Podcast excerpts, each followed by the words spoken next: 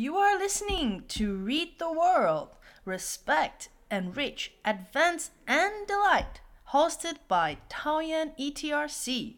The book we are reading today is No One is Too Small to Make a Difference. It is written by Greta Thunberg. I am teacher Darlene. And I am Maggie. We will be guiding you through the reading today. 欢迎收听阅读世界乐淘淘。我们每周带你读一本由联合国永续发展目标 （SDGs） Book Club 强力推荐的书。今天我们要读的书是《小人物也可以有所作为》。而这本书的永续发展目标是气候行动。The book, No One is Too Small to Make a Difference, is linked to the Sustainable Development Goals, aka SDGs, climate action.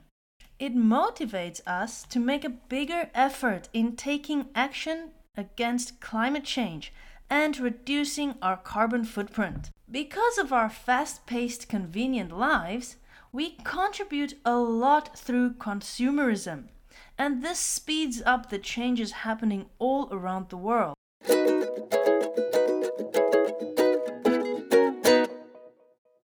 In terms of reducing my carbon footprint, I have a decision to make. I am unsure whether to buy an electric motorcycle or a gas one. Oh, yeah, this is a very tough one because some would argue that making the electricity would contribute more to the climate crisis than the gas would. So you would basically just have to do your own research and make a decision based on your findings. Yeah, and the gas one is more convenient because there are gas station all over. Yeah, that is definitely one of our big consumerism contributions to the climate problem. Yes, I cannot take this decision lightly.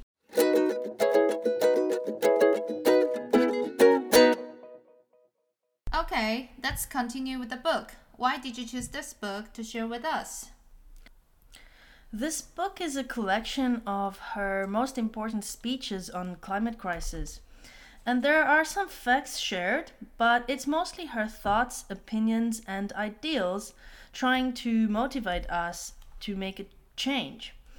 But I believe that you can indirectly learn some important things through the points she shared in her speeches and then make your own decisions and conclusions on what to do.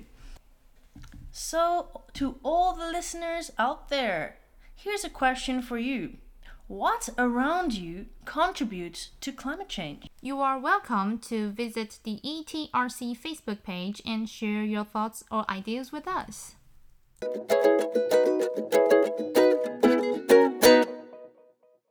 I'm going to read part of the book, No One Is Too Small to Make a Change, and I'm going to read a part of her famous speech, Our House is on Fire. We have to stop our emissions of greenhouse gases, and either we do that or we don't. You say that nothing in life is black or white, but that's a lie. A very dangerous lie. Either we prevent a 1.5 degree of warming or we don't. Either we avoid setting off that irreversible chain reaction beyond human control or we don't. Either we choose to go on as a civilization or we don't. That is as black or white as it gets.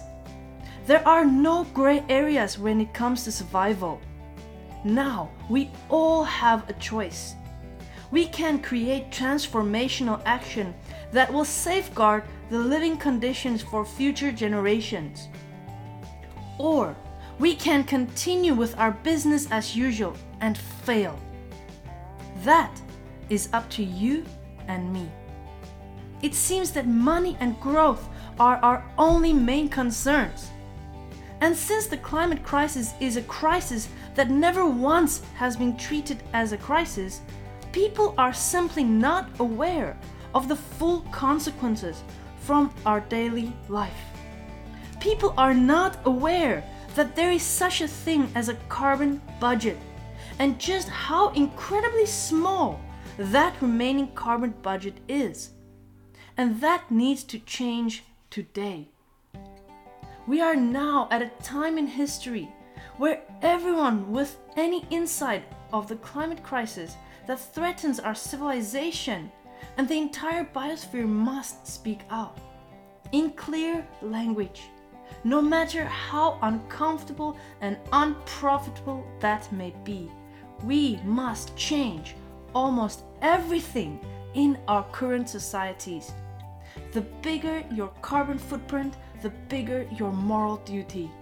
The bigger your platform, the bigger your responsibility. Adults keep saying we owe it to the young people to give them hope. But I don't want your hope. I don't want you to be hopeful. I want you to panic.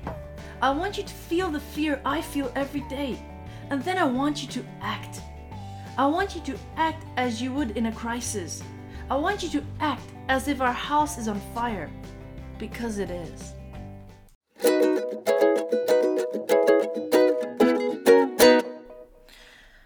So, what do you think we can learn from this, teacher Maggie? Hmm, if all of us just do a small part, it could make a difference. Yes, I agree. Not everything is black and white. And changing things are not easy because changing our human nature and our need for survival is not an easy thing. Right now, in my opinion, our survival view has shifted to making money and doing that in the easiest and fastest way, which definitely is not the best for the earth and the climate crisis. So, making these changes are not easy, but we have to try for our future generations.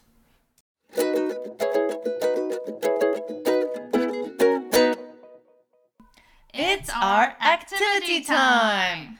In the worksheet, write down one of the words that the teacher introduced from the story and answer both the teacher and your own solution to the SDG question. Teacher Darlene, can you tell us your three favorite words?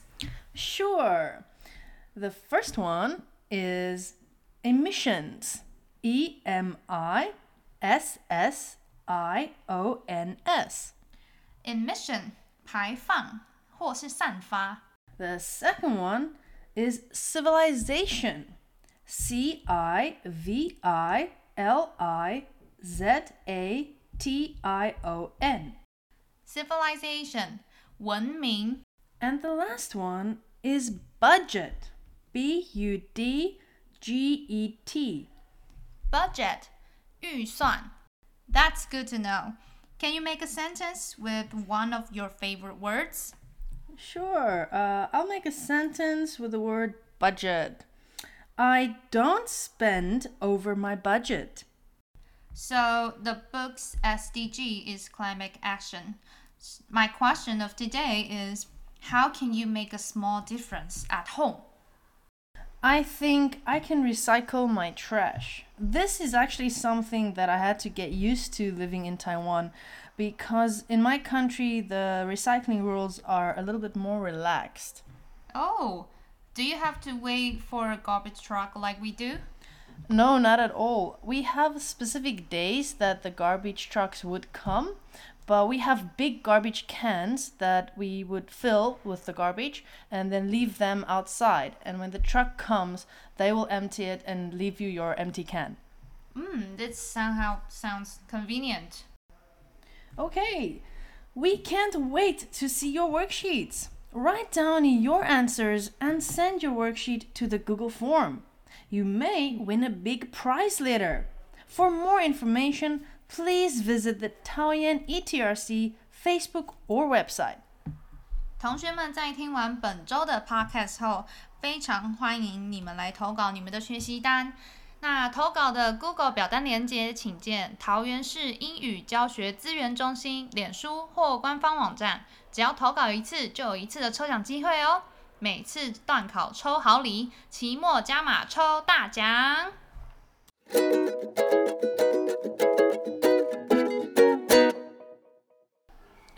Thank you so much for reading with us today. We love sharing the magic world of books with you. The book we share in this episode is No One Is Too Small to Make a Difference by Greta Thunberg. Now, it's your turn to discover the fun of reading. We'll be back next week with a new story connected to our SDGS's goals. I am Teacher Darlene. And I am Maggie. Happy reading! See you next week. Goodbye.